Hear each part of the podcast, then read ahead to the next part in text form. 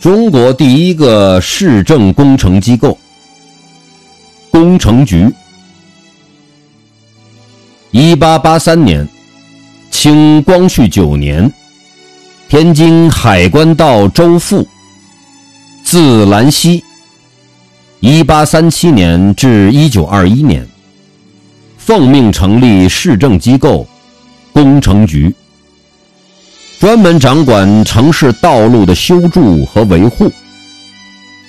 此前，清朝的府县衙门不负责城市道路的日常铺筑和养护，多由士绅富商以做善事的方式出资修路，造成城市道路大都任其自然、失修、荒废、被侵占状况严重。